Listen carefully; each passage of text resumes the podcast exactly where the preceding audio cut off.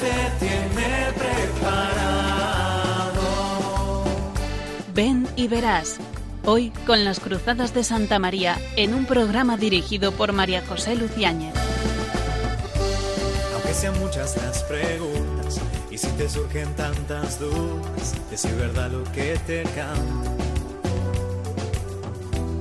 Él te conoce desde antes, sabe tu nombre y lo que vives y lo que siempre vas buscando. Muy buenas tardes, queridos oyentes de Radio María. Una vez más, estamos con ustedes en este programa de Ven y Verás, que, que estamos retransmitiendo con una fiesta de la Virgen, ¿no? Siempre hacemos eh, referencia a la Virgen que celebramos eh, antes de ayer, el lunes, el día de la Encarnación, una fiesta tan importante para un cristiano. Radio María, la radio de la Virgen, por eso la tenemos como referencia desde el principio hasta el final, siempre. El programa de hoy, Ven y verás, va a girar en torno a la conversión, una palabra clave para el tiempo cuaresmal, la conversión a la que Dios nos llama continuamente, y más en este tiempo litúrgico en el que caminamos, el tiempo de la cuaresma. El miércoles de ceniza, en la homilía del Papa Francisco, él indicaba claramente este aspecto de la conversión, como vuelta al camino. Decía el Papa, tomando las palabras del profeta Joel, que se lee en la primera lectura de la misa, Tocad la trompeta, proclamad un ayuno santo. La cuaresma se abre, decía el Papa, con un sonido estridente, el de una trompeta que no acaricia los oídos, sino que anuncia un ayuno es un sonido fuerte que quiere ralentizar nuestra vida que siempre va a toda prisa, pero a menudo no sabe hacia dónde. Y es verdad, uno camina por las calles de Madrid, o por el metro, o por las calles de cualquier ciudad, quizá en Madrid eh, se percibe mucho mejor, y todo el mundo va deprisa, todos vamos deprisa. A lo mejor vamos bien de hora, bien de tiempo, pero vamos deprisa. El asunto está que muchas veces no sabemos hacia dónde vamos y por eso el Papa comienza su homilía de esta forma. Es una llamada a detenerse, esta llamada de la trompeta, ¿no? La llamada de la cuaresma, la llamada de la conversión, una llamada a detenerse, a ir a lo esencial, a ayunar de aquello que es superfluo y nos distrae. Es claramente un despertador para el alma. El sonido de este despertador, decía el Papa, está acompañado por el mensaje que el Señor transmite a través de la boca del profeta, un mensaje breve y apremiante. Convertíos a mí. Convertíos. Claro, es lo que se nos decía y se nos dice ¿no? a lo largo de la cuaresma, pero especialmente el día del miércoles de ceniza. Conviértete y cree en el Evangelio. Claro, dice el Papa, si tenemos que regresar, es decir, si tenemos que volver, si tenemos que convertirnos, significa que nos hemos ido por otra parte, que hay que volver.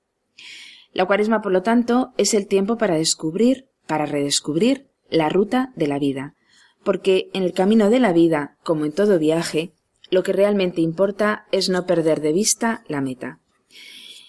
Eh, la homilía del Papa es fantástica, ¿no? No perder de vista la meta. Claro, y él dice, sin embargo, cuando estás de viaje, si lo que te interesa es mirar el paisaje o pararte a comer, pues no vas muy lejos. Claro, si nos entretenemos durante el viaje y, y, a veces en ese entretenimiento perdemos la ruta, lógicamente no llegamos a buen término. Bueno, ese es el comienzo, ¿no? De la, de la homilía del Papa. Y precisamente sobre esta homilía, ¿no? Sobre lo que significa convertirse y la cuaresma, como siempre, en nuestro programa tendremos una tertulia en la cual algunos jóvenes conversarán, nos contarán su testimonio, hoy centrado en concreto en la conversión, en la vuelta al camino. No se vayan, que enseguida comenzaremos esta interesante tertulia.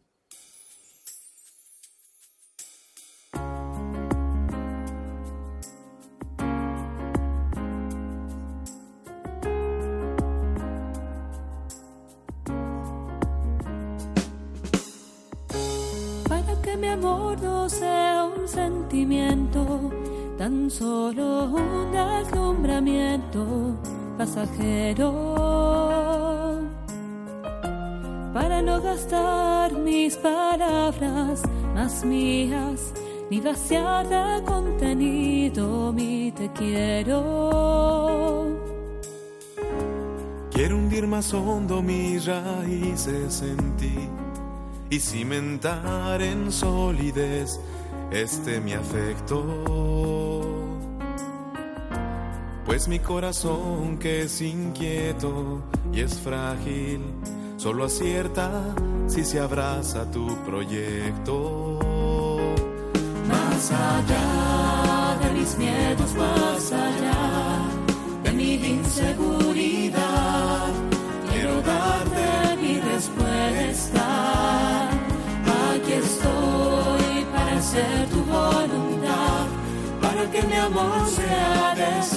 sí hasta el final. Nos encontramos en el programa de Ven y Verás. Acabamos de escuchar, como siempre, casi que es la segunda sintonía de nuestro programa, Más allá de mis miedos. Y de la mano de esta canción. Más allá de mis miedos, para poder encontrar la ruta, para poder encontrar el camino, nos introducimos en la segunda parte del programa. Les habla María José Luciáñez y tengo el gusto de tener a mi lado a dos jóvenes que, como les decía en la primera parte, intentan vivir esta experiencia de la conversión en la cuaresma. Muy buenas tardes. Marta, Sergio. Buenas tardes. Buenas tardes, María José. Buenas tardes. Buenas tardes. Eh, lo primero es que nuestros oyentes quieren conoceros, porque a mí ya me conocen, ¿no?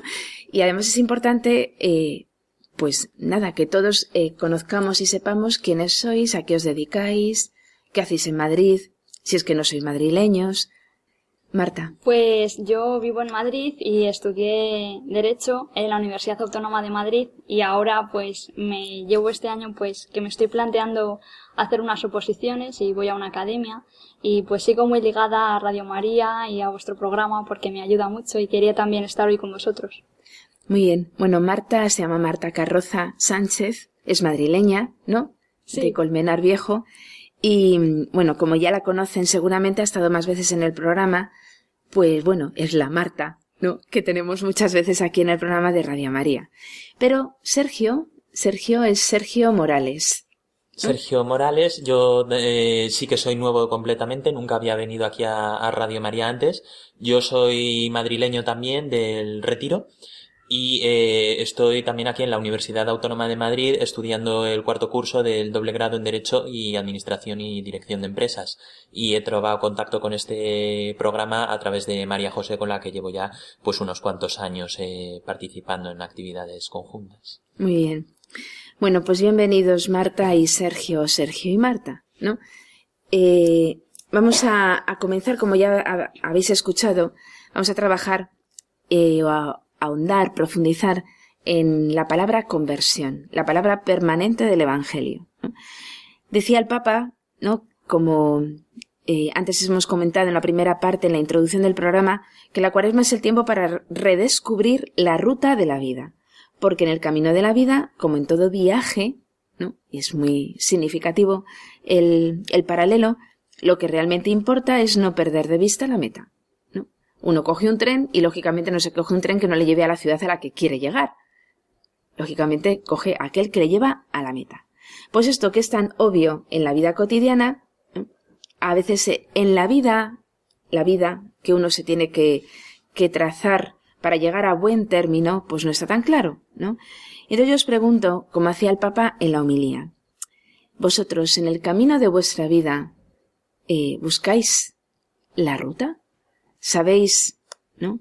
Eh, coger una ruta adecuada para poder llegar a una meta adecuada?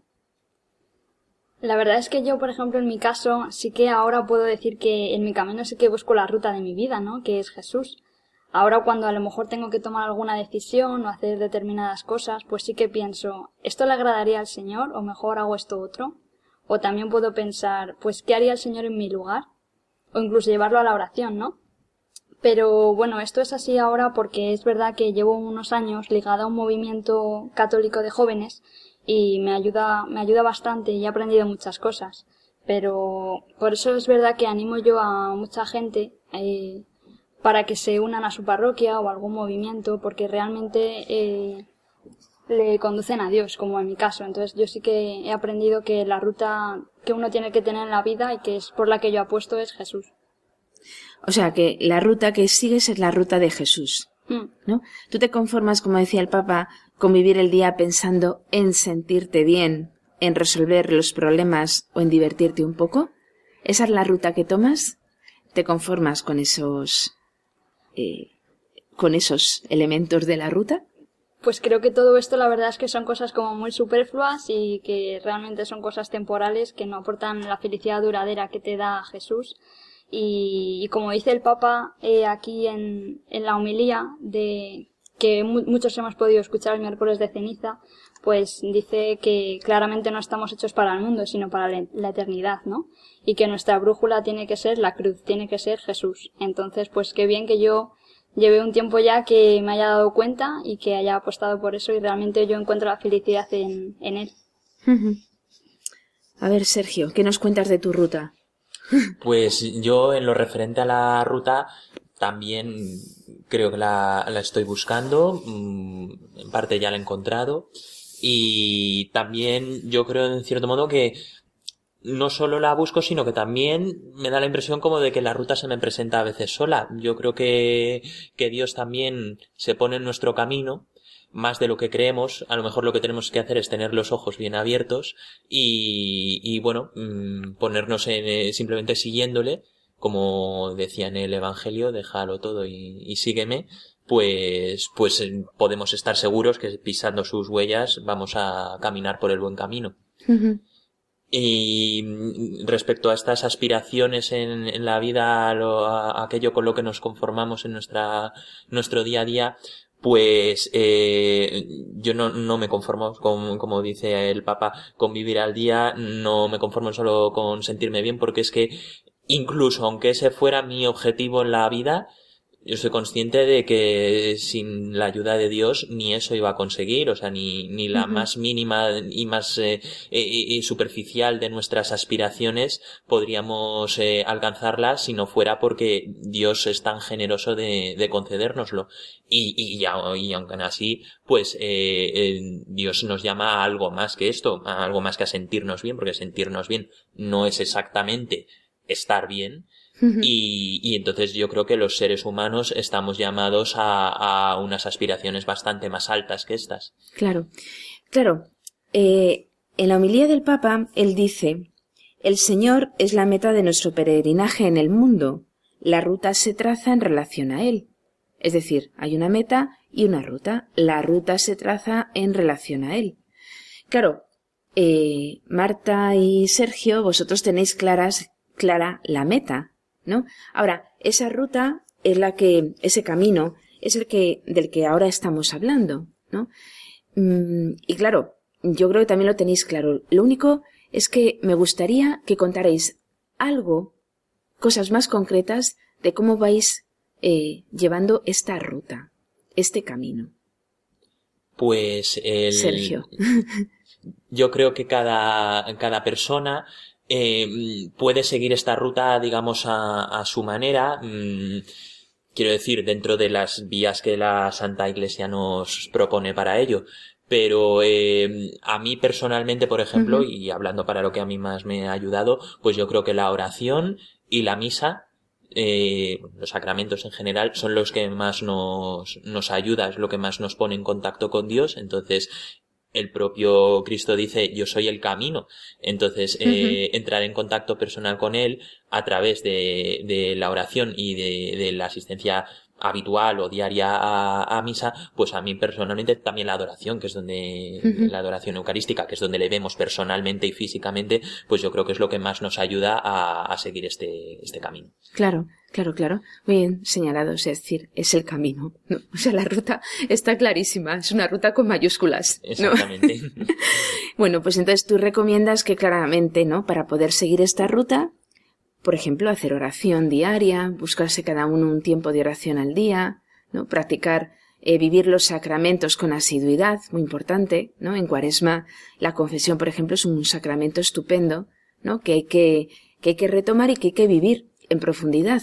Incluso, por ejemplo, aunque la confesión no te estés confesando a diario. No, claro. Pero, por ejemplo, el examen de conciencia en estos tiempos de cuaresma, pues también puede ser una buena ayuda. Claro, o sea, una forma particular de oración diaria, ¿no? Un examen de conciencia por la noche, por la tarde, ¿no? Que nos ayuda no solamente a la confesión, sino también a ir progresando en nuestra relación con Dios, es decir, en nuestro camino, ¿no? En esta relación con el camino. Marta, tú has señalado antes algo así como, por ejemplo, vincularse a una parroquia, un movimiento. es un elemento claro, ¿no? Que tú trazarías en tu ruta. La verdad es que sí, sobre todo en mi caso, yo como en mi familia, pues la formación cristiana no se me ha inculcado así de forma sólida, sólida digamos, pues sí que me ha ayudado bastante en el ámbito de la formación, ¿no? Y yo como Sergio también pues señalaba la oración, súper importante, sobre todo ahora en cuaresma, si se puede hacer a primera hora de la mañana mejor. Y también frecuentar los sacramentos, como habéis dicho. La confesión, por ejemplo, me ayudó mucho el empezar la cuaresma haciendo una confesión quizá más amplia o un poco más, más distendida, más profunda, sí. Y también eh, suelo ir a misa todos los días. Eh, los ejercicios espirituales eh, los intento realizar una vez al año y también me ayuda mucho a, a profundizar en mi relación personal con Dios y saber un poco más de cerca lo que Él me va pidiendo, ¿no? Bueno, ¿y qué es eso de los ejercicios espirituales? Es verdad que aquí en el programa hemos hablado varias veces, pero ya que los has recordado, ¿qué pues son los ejercicios? Yo diría que es como un encuentro personal con Dios en silencio que dura varios días y meditas sobre pasajes que ha vivido el Señor en su vida. Y luego pues tú reflexionas sobre, sobre esas meditaciones y sacas reflexiones personales para tu vida. Los ejercicios son personales. ¿no? Es una experiencia que tuvo San Ignacio de Loyola y que ha dejado escrita, ha transmitido a la Iglesia de todos los siglos y, como decía San Ignacio, es lo mejor que el hombre puede hacer, ¿no? Para poder conocer a Dios, conocer la voluntad de Dios sobre él. Y también para la salvación de los hombres, ¿no? Porque no es para que nos lo guardemos nosotros, sino también para darlo a conocer y ayudar a otros, ¿no? A que conozcan a Dios.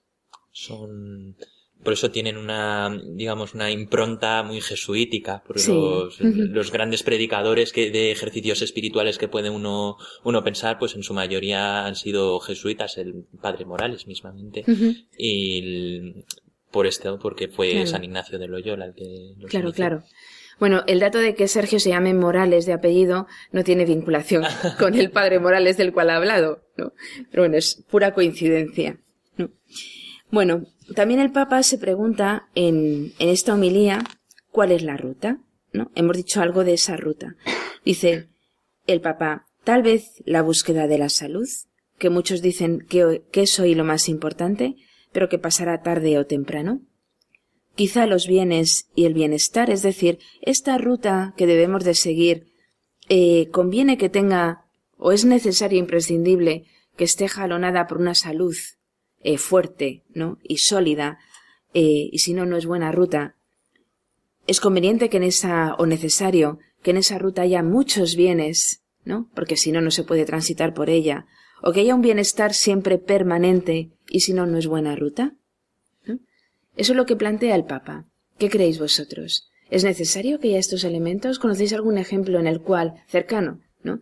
En el cual, a pesar de carecer de salud, de bienes, de bienestar, ¿Es una ruta adecuada, transitable y feliz?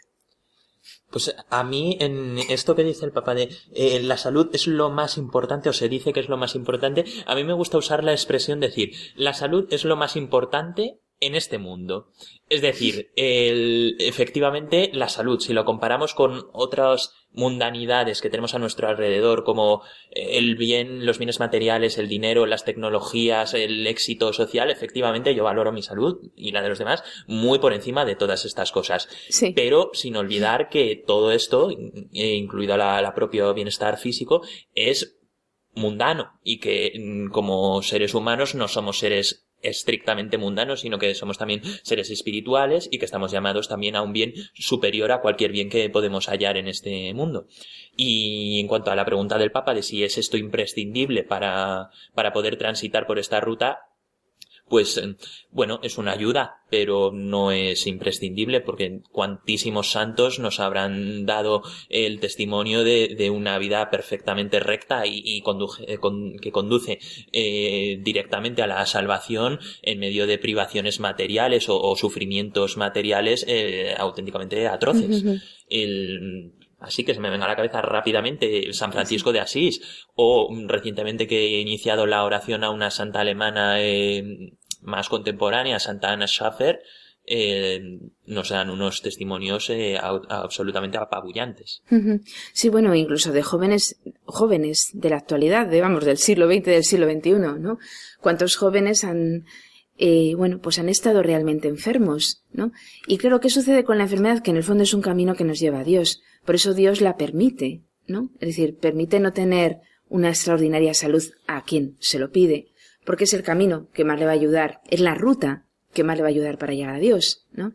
Es decir, ver las cosas con fe eh, significa eh, encontrar también que en mi ruta Dios habla, y habla incluso a través de estas, entre comillas, carencias, la carencia de bienes, de bienestar, la carencia de, a veces incluso de sentimientos, ¿no? Hacia las cosas de Dios, uno puede no sentir nada, ¿no? Y sin embargo Dios está presente porque Dios habla en el silencio tantas veces o siempre, ¿no? O en la carencia de salud. Y eso no es ningún impedimento si es que el objetivo es Dios. ¿no? Marta, ¿nos dices algo de esto? Yo coincidía con mi compañero Sergio también que dentro de los bienes que nos ofrece el mundo y de los placeres, digamos, y de los bienes materiales o no, pues la salud es la salud del cuerpo, pues sí que es importante, ¿no? Pero realmente sabemos que aunque nos cueste pensarlo y aceptarlo, pues lo más importante es la salud del alma, eh, estar preparados, eh, vivir en gracia y, y bueno, pues eh, eso pensaba.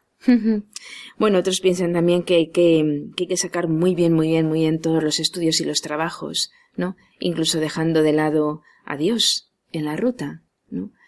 Bueno, claro, antes habéis señalado los ejercicios, los ejercicios espirituales, la oración, todo ello en el fondo nos van colocando como elementos de nuestra ruta, nos van también haciendo discernir en cada momento qué es lo que debo de hacer, ¿no? Porque a lo mejor en algún momento pues tengo que cuidar mi salud, porque a lo mejor la estoy, eh, mm, la estoy descuidando, ¿no? O en algún momento a lo mejor tengo que hacer más incidencia en el estudio, quitando quizá un rato de oración, porque tengo que prepararme una oposición, por ejemplo, ¿no? Es decir, eh, uno también, eh, pues discerniendo delante de Dios qué es lo que tiene que hacer con su ruta, también va incidiendo más en algunos elementos de su ruta, eh, restringiendo algunos en épocas determinadas, ¿no? Pero lo que es claro es que la ruta es importante, aunque lo más importante es la meta, ¿no? Y entonces por eso nos dice el Papa, no estamos en el mundo para esto. Y ahora, ¿para qué estamos en el mundo? Esto ya sí que tiene que ver con nuestra meta. ¿Para qué estoy yo aquí? ¿Cuál es la meta de mi vida? ¿Cuál es el objetivo de mi vida? ¿Cuál es el punto final de mi peregrinación. ¿Para qué estoy aquí? ¿Qué pinto yo en la vida? pues eh, yo creo que esto, el que vaya habitualmente a misa lo va a saber responder. Tú has dicho las dos palabras eh, claves de, para esta respuesta. Eh, no, no recuerdo ahora mismo exactamente en qué parte de la misa es cuando el sacerdote dice Señor, compadece y mira tu iglesia peregrina en la tierra. Sí. Nosotros, que al fin y al cabo, María José, Marta, eh, yo, todos los que nos están escuchando, somos iglesia, en el sentido de que somos miembros de, la iglesia, bautizados y creyentes, y eh, peregrinos somos en esta tierra que estamos atravesando camino de nuestra verdadera patria que está en los cielos. Entonces, nuestra ruta y nuestro objetivo y nuestra meta es lo que nos lleva a los cielos, es decir, la salvación, que al fin y al cabo era la meta nada menos que de nuestro Señor Jesucristo cuando vino a, la tierra, llevarnos a todos a la salvación. Claro, pero si esa es la meta y para eso estoy en el mundo, para llegar a la vida eterna, ¿qué hago aquí? Ganárnosla. ¿Cómo? Simplemente estando, rezando. Con la vida en santidad, y ya para eh, esa pregunta, ¿cómo ser santo? Bueno, pues para eso tenemos a miles de santos, tenemos las sagradas escrituras, tenemos todo el catecismo de la iglesia y tantísimas personas con mucha sabiduría. Tenemos muchos santos y sabios sacerdotes que nos pueden aconsejar en cómo ser santos. Entonces, bueno, el, que quiera saber cómo, pues, eh, pues puede saberlo. Pero como muy bien el Papa nos ha dicho en una exhortación, ¿no? La Gaudete et Exultate, ¿no? Eh, debemos ser santos, es decir, esta ruta que hacemos no la hacemos prescindiendo de las cosas que nos rodean y del mundo. Estamos en el mundo y nos hacemos santos, Dios nos santifica en el mundo, ¿no? A muchos Dios les llama quizá a un monasterio, a la vida sacerdotal, a la vida monástica, ¿no? Eh, a la vida de clausura, eh, pero la mayor parte de los cristianos nos santificamos en el mundo preocupándonos de las cosas del mundo. Es decir, aquellos que estudiáis, pues siendo los mejores estudiantes. Es decir, esta ruta que hacemos, ¿no? Implica que tenemos que hacer lo mejor posible aquello que estamos haciendo. Por lo tanto, no nos despreocupamos de nada de lo que nos rodea. De nada. De hecho, tendríamos que incluso santificar las diversiones. Santificar la política, santificar todo, la economía, ¿no? Santificar la ciencia, mediante científicos, políticos, estudiantes santos. Es decir, a veces cuando hablamos de estas realidades eh, celestiales, da la impresión a quien nos escucha que no nos preocupamos para nada de que todo esto que nos rodea eh, pues sea mejor, ¿no? Como que nos da lo mismo con tal de llegar a la meta. Ya sé, Sergio, que tú no piensas así. Obviamente. ¿no? no, de hecho yo creo que eh, la mayor parte de los males que hay en este mundo, por lo menos aquellos males que están originados por el hombre, que no son meras casualidades de, la naturaleza del universo, pues eh, en realidad la mayor parte de esos males vienen del no vivir santamente, es decir, aquel que pierde de vista que su objetivo es la santidad, la salvación, pues cuando es un economista que ha perdido este objetivo y actúa desordenadamente, pues nos hunde la economía y nos arruina a millones de personas. Cuando es un, científico, pues nos sale un científico que nos inventa la bomba atómica y así con todo. Entonces, el, mundo físicamente va a mejorar mucho si todos pasamos a tener clara cuál es nuestra ruta. Y nuestra meta. Y nuestra meta. Marta, ¿para qué estás en el mundo? Pues yo veía, como habéis dicho, que hay que cumplir la voluntad de Dios eh, y saber el estado de vida que, que, a cada uno pues el Señor pide, ¿no? Y ha pensado. Y para eso, pues como decía al principio, pues recordaba los ejercicios espirituales, que yo creo que es una herramienta fundamental que ayuda muchísimo a ese, a esa, a ese descubrimiento, ¿no? De la verdad sobre uno mismo eh, que Jesús ha pensado. Y yo pues estoy en ese camino, ¿no? De descubrimiento de esa búsqueda de la verdad. Y de momento, pues en mi día a día, pues intento estar cerca de Dios y también, eh, pues frecuentando los sacramentos y como hemos dicho, ¿no? Viviendo una vida, pues pues cerca de la iglesia, ¿no?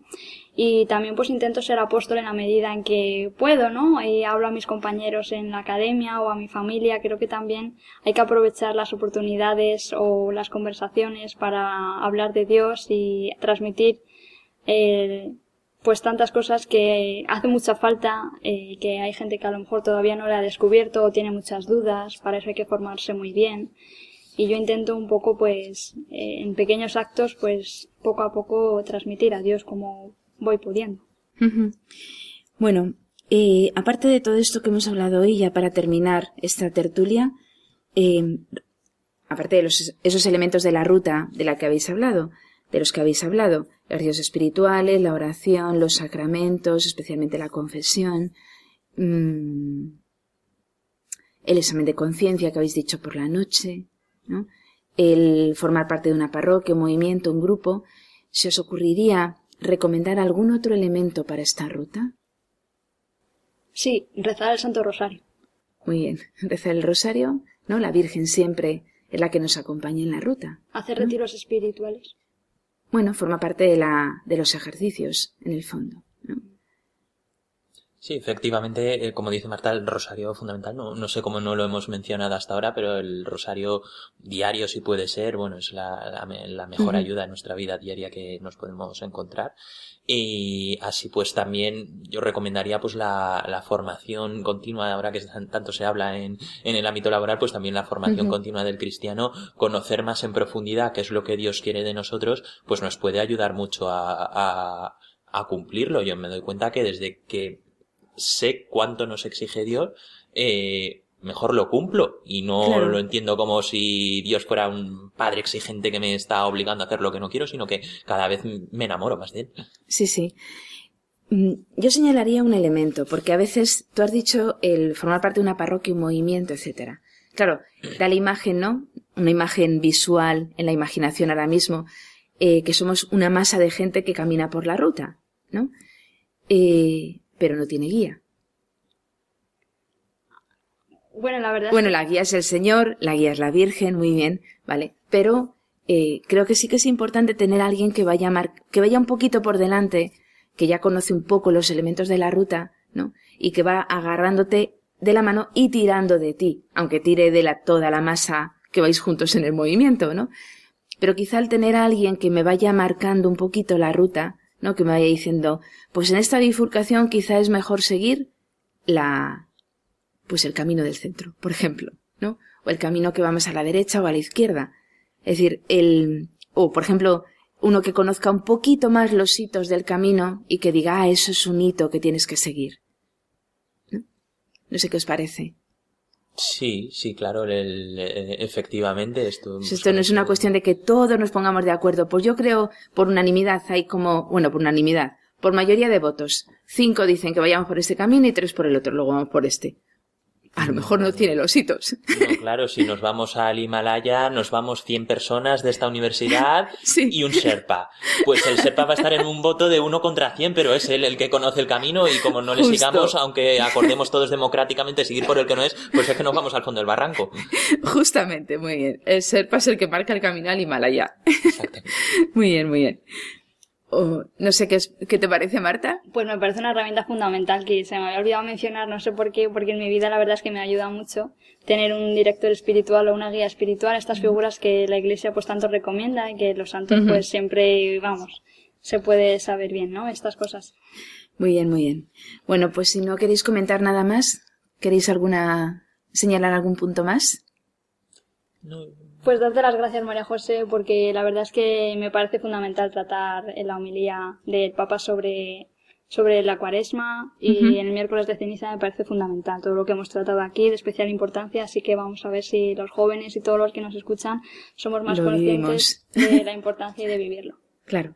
El Papa decía, aludiendo a esto de para qué estamos en el mundo, él decía, el Papa Francisco, que somos una misión en este mundo, ¿no? Cada uno es una misión, ¿no? Así que esta misión que camina por la ruta y que va a llegar a buen término, ¿no? Si seguimos sin desviarnos de la ruta, ¿no? Pues tú me dabas las gracias, yo os doy las gracias a vosotros, ¿no? Por haber estado hoy esta tarde en el programa de Beniveras y por haber aportado vuestro granito de arena en esta ruta que hacemos todos juntos, nosotros y los que nos están escuchando. Así que muchas gracias y espero que volváis los dos. yo también. ¿Sí? Sí. Bueno, gracias. Y a nuestros queridos oyentes, eh, una pequeña pausa, ¿no? Que después de la canción continuamos con el programa.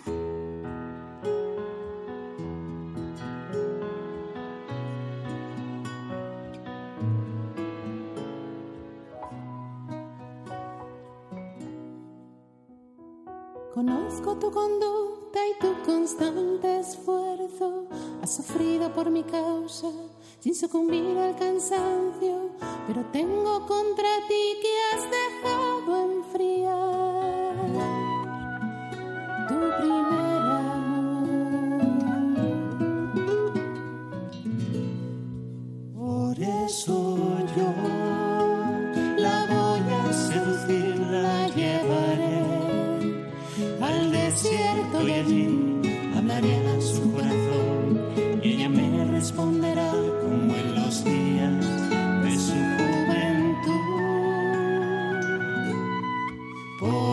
Eso yo la voy a seducir, la llevaré al desierto y allí hablaré a su corazón y ella me responderá como en los días de su juventud. No se te llamará jamás abandonada ni a tu tierra se dirá jamás la desolada pues ya ve se complacerá en ti y tu tierra será desposada. Y como joven se casa con doncella, se casará contigo tu hacedor y con gozo de novio con su novia se gozará en A Dios le encanta darse a conocer. Y así nos lo muestra, ¿no? En este pasaje de la Escritura, conozco tu conducta. Por eso yo la voy a seducir, la llevaré al desierto y allí le hablaré al corazón. Un pasaje bellísimo y una canción bellísima porque mm, en el fondo incide directamente en el corazón, ese corazón de todo hombre que debe convertirse en la cuaresma. Nos encontramos en la tercera parte del programa. Invitamos a los jóvenes a que nos escriban a la dirección beniveras2 radiomaria.es consultando todo lo que deseen acerca de los temas que se van planteando en el programa, la vocación, el discernimiento, etc.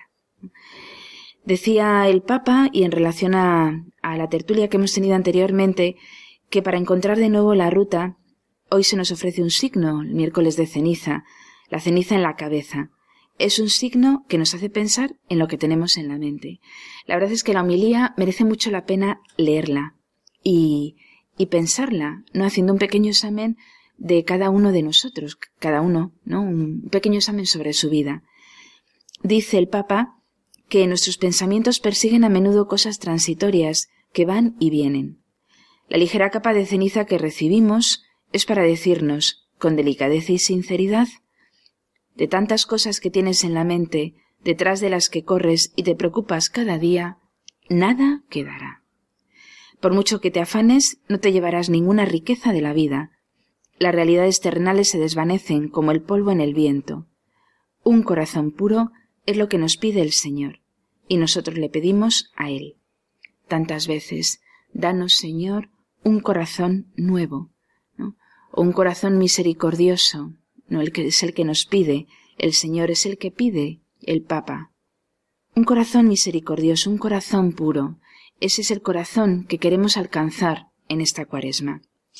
Vamos a escuchar lo que Benedicto XVI, en este texto en español, en esta homilía, que pronunció en la cuaresma del año 2012 en un viaje a México, nos dice, ¿no? A raíz de este corazón puro que queremos alcanzar. El anhelo de un corazón puro, sincero, humilde, aceptable a Dios, era muy sentido ya por Israel a medida que tomaba conciencia de la persistencia del mal y del pecado en su seno, como un poder prácticamente implacable e imposible de superar, que daba solo confiar en la misericordia de Dios omnipotente y la esperanza de que Él cambiará de esto dentro, desde el corazón, una situación insoportable, oscura y sin futuro.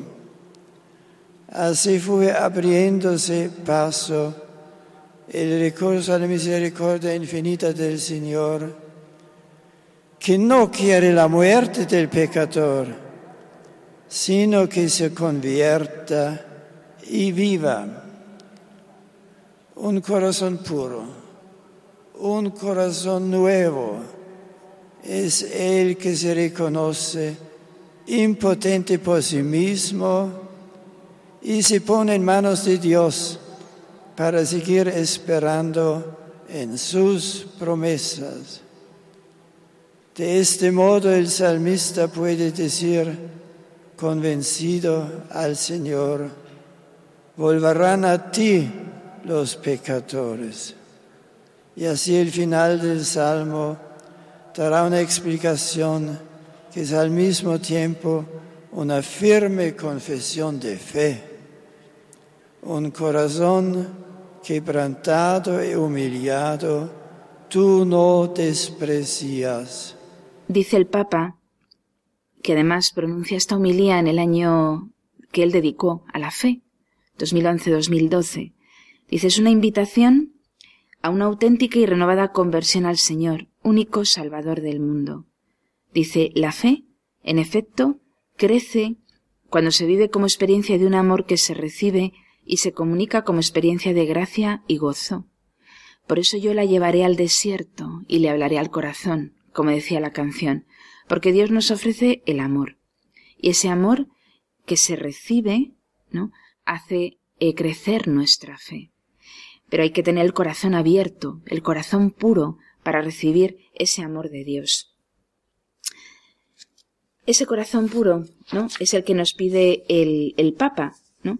Entonces decía también el Papa en esta homilía, el viaje de regreso a lo esencial, que es la cuaresma, nos lo plantea eh, la Iglesia con tres etapas, la limosna, la oración y el ayuno. La oración, que nos une de nuevo con Dios, la caridad con el prójimo y el ayuno con nosotros mismos. Dios, los hermanos, mi vida. Esas son las realidades que no acaban en la nada, mientras que el resto de las cosas que ocupan a veces nuestros pensamientos, como nos decía anteriormente, eso se acaba, la realidad es que no acaban en la nada y en las que debemos invertir son Dios, con quien nos unimos en la oración especialmente, los hermanos, con los cuales debemos de tener la limosna y la caridad, y mi vida, yo misma, que debo de ir eh, convirtiendo también, tomando el ayuno como uno de los elementos. Ahí es hacia donde nos invita a mirar la cuaresma, hacia lo alto, con la oración, que nos libra de una vida horizontal y plana, en la que encontramos tiempo para el yo, pero olvidamos a Dios. Después hacia el otro, una mirada hacia el otro, con caridad, que nos libra de la vanidad del tener, del pensar que las cosas son buenas, si lo son para mí. Y finalmente la cuaresma nos invita a mirar dentro de mí mismo, con el ayuno, que nos libra del apego a las cosas, de la mundanidad que anestesia el corazón. Oración, caridad, ayuno. Tres inversiones para un tesoro que no se acaba. Nos dice el Papa, como dice Jesús, donde está tu tesoro, ahí está tu corazón. Si miramos a lo alto, ahí está mi tesoro, ahí estará mi corazón, ese corazón puro que nos decía el Papa, que debemos de cuidar y cultivar en esta cuaresma. Nuestro corazón siempre apunta en alguna dirección, es como una brújula en busca de orientación. Podemos incluso compararlo con un imán. El corazón necesita adherirse a algo. Pero si solo se adhiere a las cosas terrenales, se convierte, antes o después, en esclavo de ellas. Las cosas que están a nuestro servicio acaban convirtiéndose en cosas a las que servir. La apariencia exterior, el dinero, la carrera, el trabajo, los pasatiempos, si vivimos para ellos se convertirán en ídolos que nos utilizarán, sirenas que nos encantarán y luego nos enviarán a la deriva. En cambio, si el corazón se adhiere a lo que no pasa, nos encontramos a nosotros mismos y seremos libres. Y al buscar dentro de mí misma, en mi corazón, dentro de mí mismo, en mi corazón, allí encuentro a Dios. Allí soy libre. La cuaresma es un tiempo de gracia para liberar el corazón de las vanidades. Es la hora de recuperarnos de las adicciones que nos seducen. Es hora de mirar, de poner fija la mirada en lo que permanece. Por eso, Señor, danos un corazón puro. Danos un corazón libre, danos un corazón recto, que mire siempre a lo alto. Esto es lo que nos pide el Papa en, para la cuaresma. Mm, una serie de ideas para vivir mejor la cuaresma. El texto, vuelvo a decir, es bellísimo y además nos plantea claramente un examen de conciencia. ¿Cómo es mi vida? ¿Es horizontal y plana, de manera que solo encuentro tiempo para mí mismo? ¿Cómo es mi vida? ¿Busco la vanidad del tener, del pensar que las cosas son buenas si son buenas para mí solo? ¿O pienso mejor en los demás? Finalmente, ¿me apego a las cosas? ¿Me apego a la mundanidad que sin darme cuenta anestesia mi corazón? Ahora, la conversión no es solo para mí. Me voy convirtiendo para también no solamente unirme yo a Dios, sino me convierto para ayudar a otros en su vuelta a Dios. Eso también, tantas veces nos lo han dicho los papas, pero Benedicto XVI lo decía también a los seminaristas en la Catedral de Madrid el 20 de agosto del 2011. Vamos a escucharle en estos breves minutos. Queridos amigos, os preparáis para ser apóstolos con Cristo y como Cristo, para ser compañeros de viaje y servidores de los hombres. ¿Cómo vivir estos años de preparación? Ante todo, deben ser años de silencio interior, de permanente oración, de constante estudio y de inserción paulatina en las acciones y estructuras pastorales de la Iglesia. Iglesia que es comunidad e institución, familia y misión, creación de Cristo por su Santo Espíritu y a la vez resultado de quienes la conformamos con nuestra santidad y con nuestros pecados.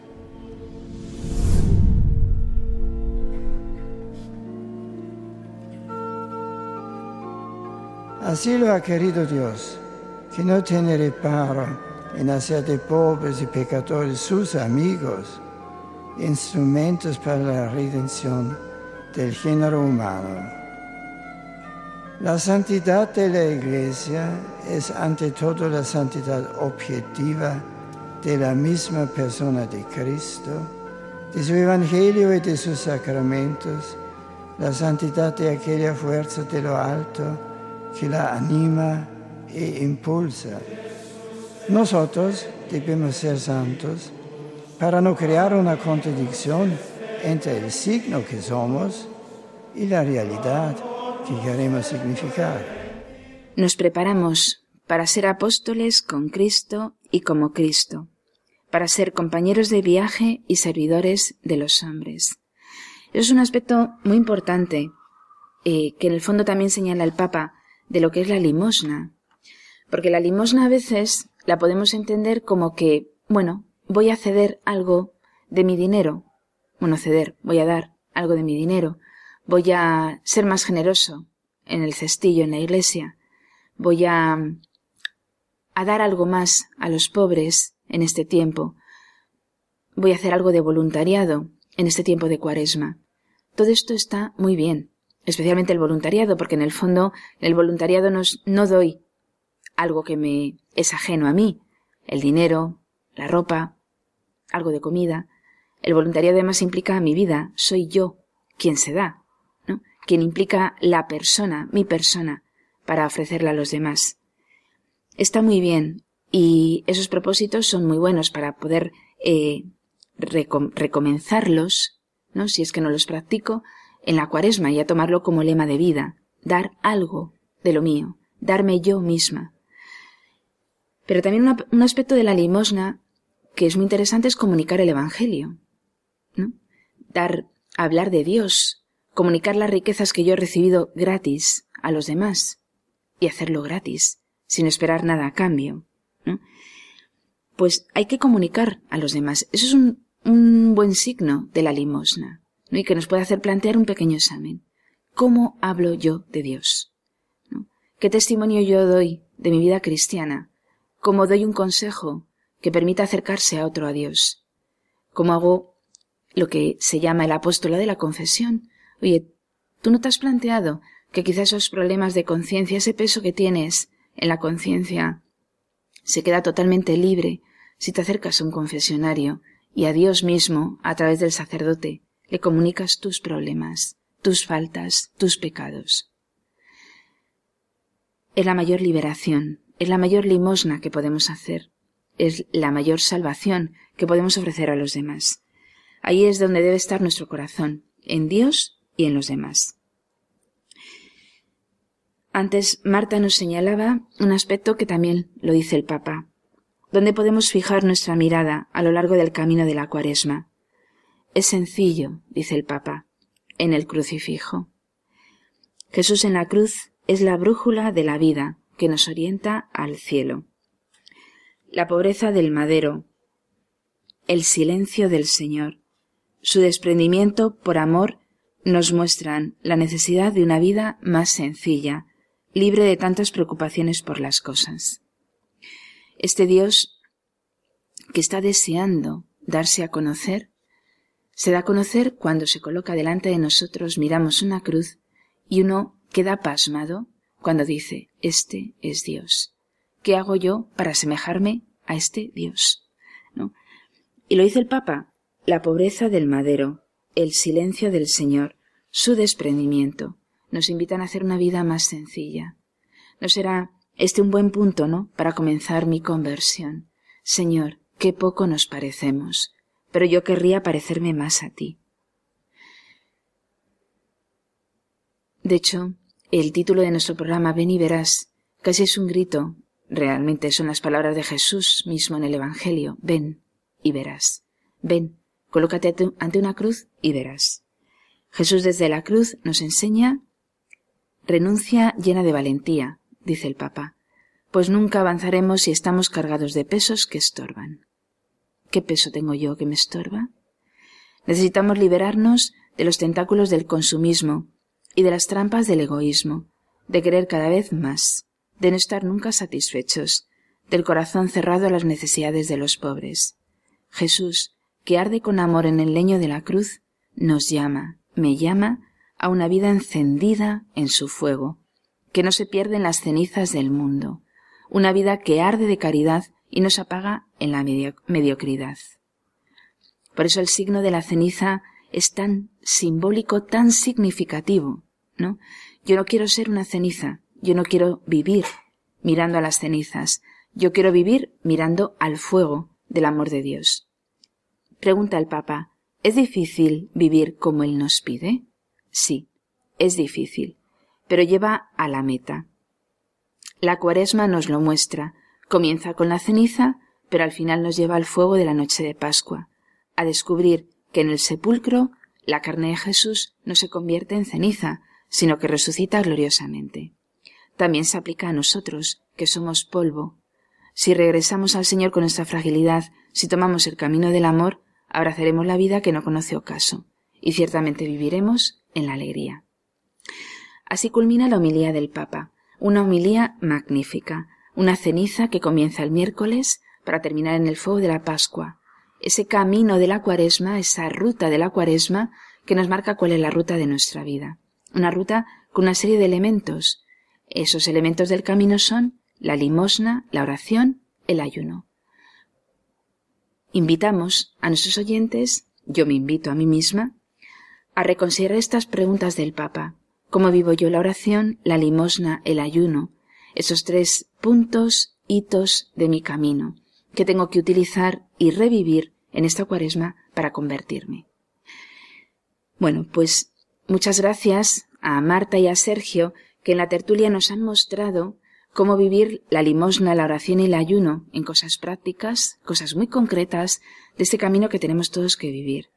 Muchas gracias a nuestros oyentes por habernos escuchado en esta noche, por habernos eh, indicado claramente con su presencia silenciosa, habernos indicado que realmente lo más importante es tener eh, clara la meta, ¿no? La meta es eh, Dios mismo y los hitos de, la, de ese camino que nos lleva a la meta, ¿no?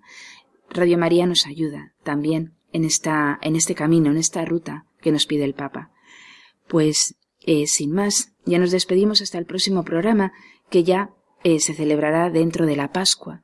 Por eso, muy feliz cuaresma, muy feliz ruta que nos lleva al domingo de resurrección.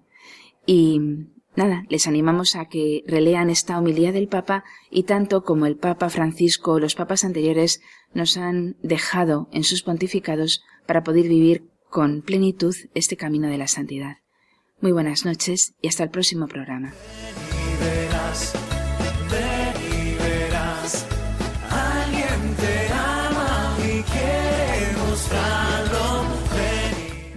Y verás. Hoy con las Cruzadas de Santa María en un programa dirigido por María José Luciáñez.